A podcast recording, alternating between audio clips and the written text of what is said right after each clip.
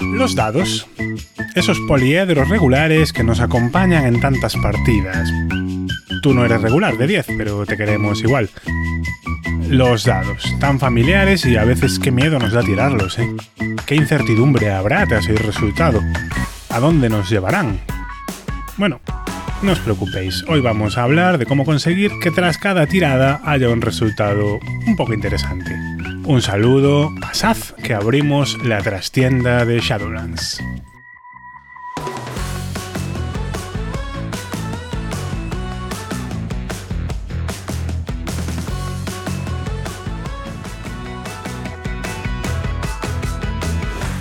Hola, muy buenas. Abrimos una vez más la trastienda y, bueno, para sorpresa de mucha gente, empezando por mí, he vuelto a convencer a Isabel Caótica Iris que nos acompañe en otro podcast desde Lanzarote, Canarias. ¿Qué tal, Lisa? Un placer. ¿Cómo estás? ¿Qué tal? Pues muy bien. Siempre encantada de verte y de compartir un ratito así contigo. Que hoy nos hemos traído un, melón, ¿no? Un melón importante. Bueno, vamos a intentar no aburriros, porque estos podcasts se aproximan lo más posible a un Frank, para que, para que use tiempo escucharlos de camino hacia abajo, pero por lo menos poner la miel en los labios, ¿no? Vamos a hablar de eh, algo tan esencial y muchas veces tan invisible como las tiradas y las formas de interpretar una tirada en el rol. Chan chan suena así como muy sesudo, pero bueno, luego ya veréis que no lo, que no lo es tanto, ¿no? Además es un tema en el que Isa y yo tenemos cierta disparidad, ¿no? bueno, no, no, yo creo que es, es más una cuestión de, de gusto y de el tipo de cosas que nos gusta sentir y vivir y hacer en mesa que otra cosa, ¿vale? No, no tiene nada que ver. Bueno, vamos a, hablar porque, claro, es una cosa que se hace muchas veces y se automatiza, pero muchas veces no pensamos en qué estamos haciendo, ¿no? Cuando, tanto cuando dirigimos como cuando jugamos.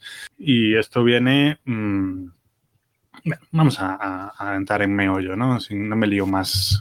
La forma clásica de interpretar una tirada es eh, binaria.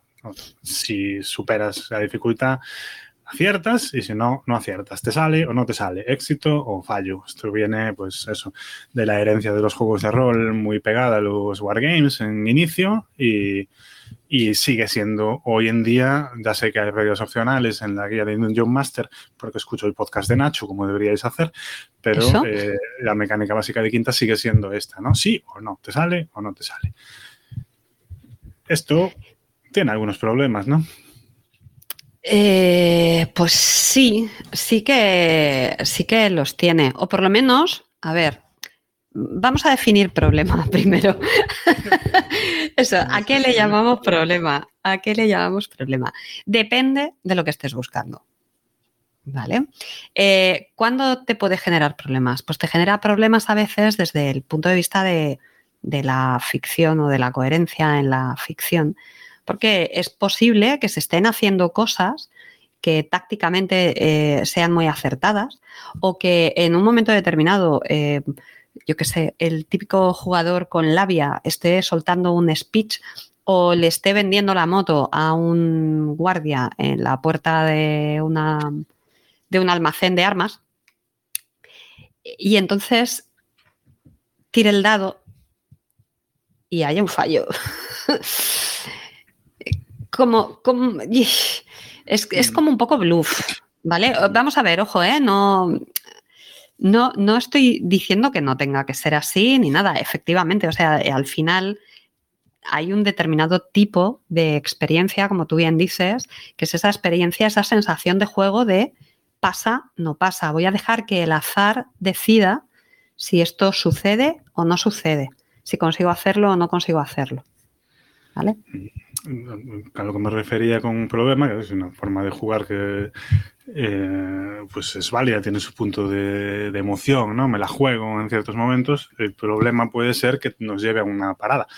Es decir, ¿no? Eh, porque yo quiero, o sea, es vital para la historia que convenza a ese tabernero y acabo de sacar un uno. O te puede romper la ilusión de competencia de tu personaje, ¿no? Claro. supone que soy un ladrón excelente, pero eh, llevo toda la tarde pifiando cuando tengo que abrir cerraduras. Porque el, azar es caprichoso y estos caprichos del azar también tienen su parte de diversión, ¿de acuerdo? O sea, sí que eh, tiene su sentido. A mí, a la jugadora que habita en mí, eso no le divierte. Vamos a, dejar claro que aquí estamos con opiniones estrictamente personales. Quien se quiera ofender, que se ofenda, dejadnos comentarios y todo eso. Pero no podemos sentar cátedra, ¿no? Solo debatir un, poquillo. Bueno, este problema existe, ¿no? Porque es una de las cosas que lleva Robin de la Osa, que era el sistema Gamshu, ¿no? Para evitar atascos en la, en la investigación. Claro, pero no porque, no porque haya que corregir nada en, en otros sistemas, sino porque otros sistemas están montados para otras cosas. Y si tú quieres investigar, eh, los otros sistemas te van a generar este tipo de problemas, por ejemplo. O, si quieres eh, jugar más a, ver de qué va la historia y menos a mm, ir eh, obteniendo hitos para que tu personaje crezca y aumenten sus capacidades y demás, pues otros sistemas, un sistema binario, te puede generar problemas.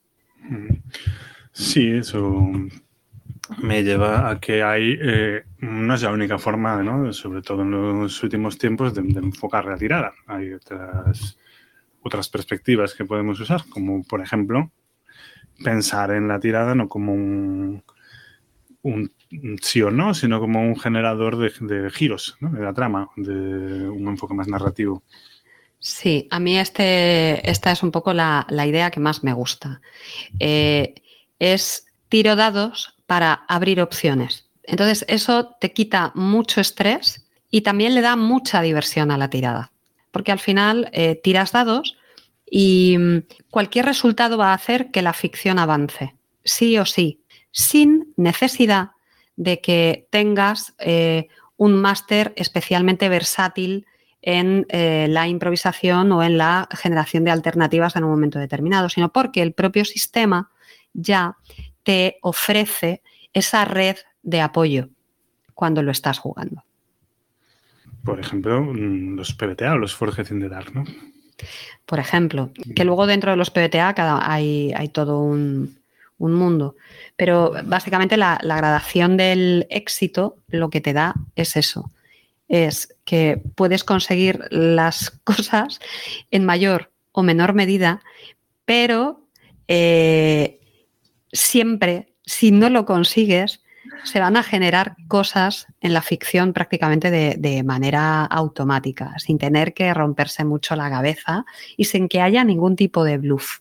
Ponos un ejemplo, tú que tienes más experiencia que yo con este este, con este tipo de enfoque. ¿no? Estamos jugando, por ejemplo, a Blaze in the Dark, que es un juego que no te gusta nada. no. vale. Eh, Blaze in the Dark también tiene sus cositas especiales, ¿vale? Eh, porque es muy importante que tú expliques cómo quieres conseguir eh, las cosas, ¿vale? Quiero entrar en, en... Vamos a volver al almacén de armas, por ejemplo, de antes.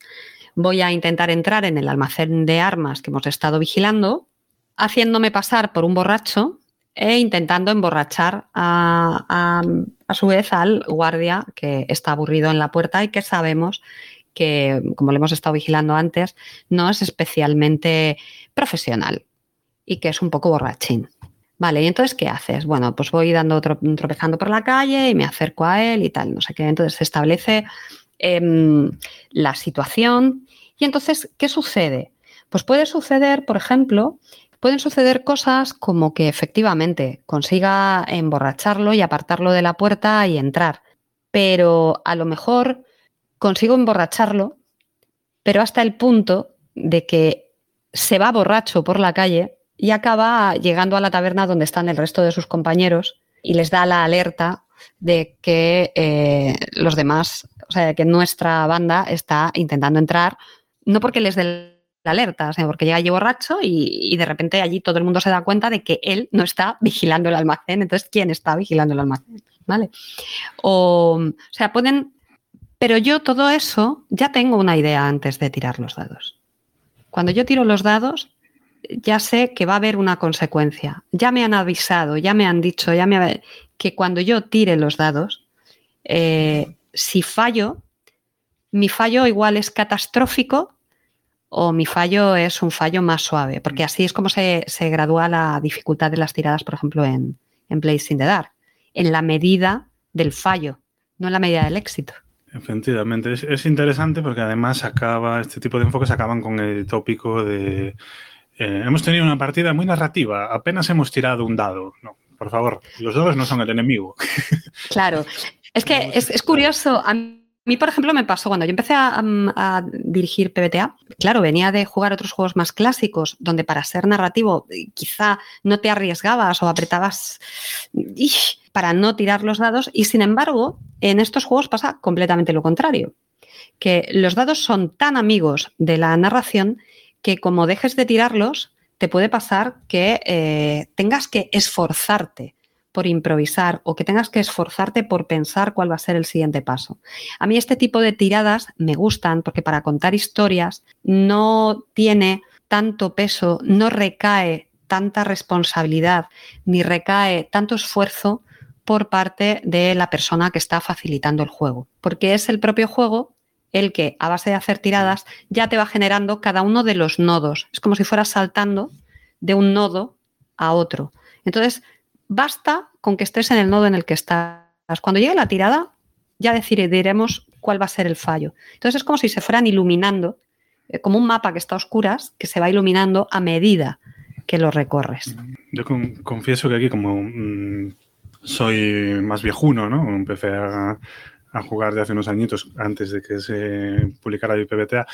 Eh, me encanta esa filosofía, pero eh, yo tiendo más a un enfoque mixto, ¿no? Pero tiro por la, por la vía de medio. Me vas a permitir aquí que, que no me case con nadie. Oye, perfectamente legítimo, ¿eh? a mí el enfoque que me gusta es... Eh, soy muy, muy lector de cómics también y hay en la Marvel clásica con la Marvel de, con Marvel de Stan Lee, Steve Ditko y Jack Kirby, el correo de los lectores tenía mucho peso, ¿no? Esta divagación va a llegar a algún sitio, creedme, seré breve. Y en, el correo de los lectores se daban los no premios Marvel, que era que cuando un lector eh, encontraba una incongruencia en los cómics, que claro, se explicaban un montón con muchos guionistas y a veces mm, pasaban cosas que Spider-Man estaba en dos sitios a la vez en el mismo mes, eh, premiaban al lector que ofrecía una explicación plausible para tapar ese error. no fomentaban que fueras allí a quejarte y a roñar, fomentaban que tú como fan eh, le dieras una explicación a eso, ¿no? Porque igual estaba claro que quería el camaleón suplantando a Spider-Man en su cameo con Lobezno, por ejemplo. Yo creo que esta filosofía aplicada a las tiradas, bueno, a la vida en general, en general siempre es mejor eh, dar explicaciones constructivas que roñar, pero en las tiradas a mí me funciona muy bien porque hace, toma ese componente aleatorio y, lo suma para que la historia te lleve a alguna parte, ¿no? Es un poco, no sé, sí que es lo que hace el PBTA, pero, o los Forge, pero de forma mm, menos, menos mm, más improvisada, ¿no? Menos, menos reglada, menos por nodos. Por ejemplo, si descubrimos que tenemos que persuadir a nuestro amigo el vigilante del almacén de armas para pasar, pero no lo conseguimos, a pesar de que ha ido el bardo del grupo, que tiene un chorrocientos en persuasión, ese día igual resulta que es que ese em, vigilante del almacén de armas ya conocía al bardo el día que lo encontró en cama con su mujer al volver de una vigilancia nocturna. Entonces, eh, igual el resto pueden entrar al almacén porque el bardo es el protagonista de una escena de persecución a partir de ahora. ¿no? Esto estoy improvisando. Esto es que no digas la tirada me para la trama. Di qué me está diciendo esta tirada en la historia que yo no sabía. Es una forma que además cuando diriges te ayuda a, hacer, a seguirte sorprendiendo. ¿no? Con, a, tomar los imprevistos y incorporar a la trama. Mira, en, en, los juegos de Carva y Brindlewood hay un, movimiento que a mí me gusta mogollón porque el fallo, el, lo genera el. O sea, la consecuencia del fallo la genera el propio jugador. de hecho, la genera prácticamente el personaje. Entonces, que es cuando se enfrenta a una situación arriesgada, la que sea, cualquiera, eh, se tiran dados. ¿Qué sucede cuando falla? Pues cuando falla, le preguntas al jugador, ¿qué es lo que más teme tu personaje que suceda en este momento? Claro, eso es algo como muy abierto y muy vago. Y en cada una de esas situaciones será algo distinto. Que esté entrando y me encuentre que la banda no se ha ido eh, a la taberna, sino que están todos eh, jugando a naipes en la, en la... que no estoy solo, que me están vigilando, que, que no he conseguido emborrachar a este de la puerta, que cuando abra la puerta no haya armas, como nosotros esperábamos. Vale, se, abren muchísimo los nodos con eso. Tú imagínate, o sea, porque al final, claro, el, jugador te está diciendo qué es, lo que qué es lo que va a pasar si fallas, pero además te está dando más información, te está diciendo qué es lo que le apetece jugar en la partida, qué, clase de eh, obstáculos le apetece encontrarse en partida, con lo cual te está dando además muchísima información. Pero bueno, volviendo a la tirada, específicamente. Está eligiendo la soga para ahorcarse, ¿no? Efectivamente, está eligiendo la soga para ahorcarse. Eh, bueno, ese es uno de los movimientos. Hay otro en el que cuando te dice eh, qué es lo que más teme que suceda, tú subes la apuesta. Es como un sí y además. Entonces es muy divertido. Pero bueno, volviendo a lo del tema del, del fallo es eso, es simplemente que se abren posibilidades. ¿Qué sucede? En mi caso, pues en mi caso, que a mí lo que me gusta es la ficción, mucho más que la parte táctica de los juegos, que también la disfruto y también me gusta de vez en cuando, pero no es el meollo, no es mi plato favorito. ¿De acuerdo? Es, algo que, que, puedo probar de vez en cuando, pero no es mi plato favorito. A mí me mola la ficción, el ir descubriendo la historia. ¿Qué pasa? Cuando estoy en el lado de la dirección, también me gusta seguir descubriendo la historia. Y este tipo de tiradas hacen que la historia tenga tanta incertidumbre prácticamente para mí como la tiene para el resto de la mesa. Con lo cual no pierdo esa parte de diversión que a mí me gusta cuando estoy del lado del jugador. Y luego además no tengo demasiada experiencia dirigiendo. Entonces, ¿qué sucede? Este tipo de tiradas a mí me ayudan muchísimo a narrar porque por la manera de disfrutar que tengo y la experiencia que tengo, me resulta mucho más sencillo que el sistema de alguna manera arrope esa manera de dirigir y de jugar que me gusta a mí. ¿Por qué? Porque yo, a mí me sacan un fallo en DD y, me siento perdida, tengo que empezar a, elucubrar. ¿Y ahora qué? si yo los quería llevar de aquí a aquí o si, si tenían que, conseguir llegar hasta aquí o tenían que explorar esto, tenían... Tengo que pensar demasiado y no tengo el callo ni tampoco es el tipo de diversión que a mí me va. El ir poniendo obstáculos para que ellos eh, vayan eh, consiguiendo, pues yo qué sé, eh, pistas para llegar hasta los sectarios o para que puedan ir atravesando el dungeon o lo que sea en mi manera de disfrutar dirigiendo, este tipo de tiradas me chiflan. Jugando, reconozco que tengo un poco más de tolerancia, pero dirigiendo, mm, sin duda, prefiero este tipo de tiradas que no son binarias. Entiendo, ¿no? Perfectamente, eh, te gusta. A mí a veces lo que me pasa, sobre todo con los PBTAs, es al ¿no? Que, que me cuesta limitarme a la lista de movimientos. Entonces, porque yo soy más, más anárquico y, estoy más acostumbrado a este, este sistema que, decía antes, ¿no? que no deja de estar ligado a la afición. Bueno, a mí la parte táctica del juego me gusta más que un gorrino una charca, no me oculto, ¿no? Pero, Pero cuando tengo que ver eh, cómo encajo esto en la lista de posibles resultados determinados del movimiento, yo hago crack, ese engranaje se suelta y, me cuesta más retomar. Supongo que es una, cuestión de estilos. Fíjate, creo que va más porque a veces intentamos traducir las tiradas clásicas a, las tiradas de movimientos que no tienen nada que ver, ¿vale? Sí, sí, es probable que sea. O sea, lo que desencadena tiradas, a lo que voy es que lo que desencadena tiradas en uno y en otro eh, es ligeramente diferente. Sí, sí, entiendo la diferencia, ¿no? Pero digo en concreto a, gestionar las consecuencias de un fallo. Esa, esa, filosofía por nodos, ¿no? Al final estoy más acostumbrado a directamente coger lo que ocurre y discurrir algo, eso supongo que es una cuestión de estilos, que a tener que decir, ah, eh, ¿qué me está diciendo el juego que tiene que pasar ahora? Es como, mm, estoy más acostumbrado a un tipo de tirada más abierta. Por eso digo que yo sigo por la vía de en medio. A mí también me, corta mucho el rollo en, casi cátedra de combate, ¿no? Eh, y ahora, después de haber estado 10 minutos o 15 esperando que llegue tu iniciativa, tienes un ataque, sacas un 2, fallas, no haces nada, siguiente.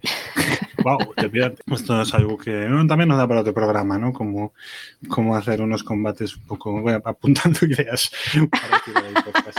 Lo que está claro es que, puesto que yo ya he probado cómo interpretas tú las tiradas y cómo te quedas en esa especie de solución intermedia, eh, te va a tener que tocar el probar ese PBTA western que ya te tengo prometido. Porque un western con fantasmas no se puede decir que no. Eh, un, un consejo de Sparry para terminar, por si a quien le sirve y si no lo tiráis a la papelera. Entonces, más, si, si te gusta el estilo éxito fallo, que insisto, está muy bien, sobre todo en juegos más, más de táctica pura o donde componente lúdico que en el narrativo, eh, un truco que funciona muy bien para evitar las disonancias es tirar antes de describir. Tira y describe lo que pasa Describe una vez que sabes lo que sale en el dado. No te gastes un tremendo discurso para comenzar el PNJ y después pifies. Es facilito y evita, evita después disgustos. ¿Algo más o nos dejamos de darle la chapa a esta gente? Pues no, nada más. Eh, sencillamente que, que eso, que mm, gracias al universo o a toda la gente que se ha dedicado a diseñar juegos, tenemos muchísimas posibilidades de utilizar los dados como más se adecúen a lo que nos apetezca jugar en cada momento. Entonces, eh, aprovechémoslas. Efectivamente. Tanto unas como maravilloso- Qué maravilloso momento del hobby que tenemos opciones para elegir. Efectivamente. Fantástico que haya tantos juegos que algunos no nos gusten. Eso. Nada más. Muchas gracias por escuchar la Trastienda y recordad, el juego está bien, pero son más importantes las personas con las que juegas. Hasta luego. Chao.